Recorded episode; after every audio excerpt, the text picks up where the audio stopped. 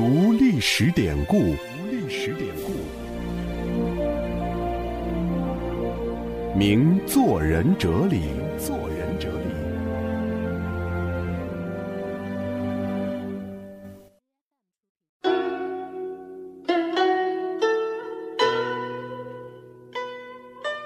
听众朋友，历史典故中带“约”和“条”的成语有“厉行节约”“不约而同”“分条析理”“慢条斯理”等等。今天的读历史典故，名做人哲理，我们为您介绍“约法三章”和“有条不紊”。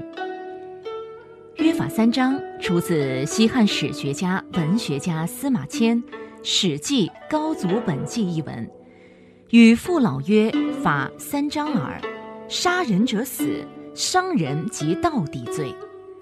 该典故的大致内容是：公元前二百零六年，刘邦率领大军攻入关中，为争取民心，他采纳下属建议，把关中各县父老豪杰召集起来，郑重地向他们宣布：现在我和众位约定，不论是谁，都要遵守以下三条法律，即杀人者要处死，伤人者要抵罪。盗窃者也要判罪。接着，刘邦派出大批人员深入各县各乡宣传约法三章，百姓们听了表示拥护，还纷纷拿出家里的牛羊酒食慰劳刘邦的军队，以示感谢。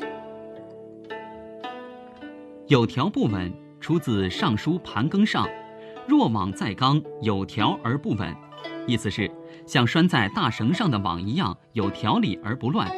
还有成语故事：商朝时期，国都在黄河北岸，经常遭受水灾。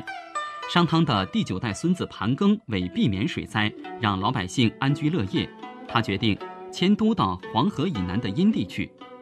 贵族们担心迁都会引起社会的动荡，盘庚说：“只要听从他的命令，就会有条不紊。”经过努力，终于迁都到殷。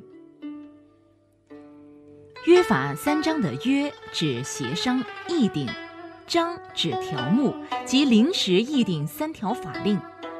有条不紊，形容有条有理，一点不乱。汉字“稳”的本意是乱。这两则典故告诉人们的哲理是：人生活在社会上，无论到哪，必须遵纪守法，自觉按章行事。如违规违章，首当其冲受处罚的是自己。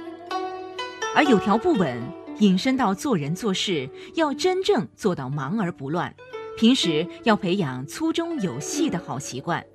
以工作为例，上班光完成任务，一般熟练工都会做，只有干好、干出色，确保不出差错，那才是真正完成了任务。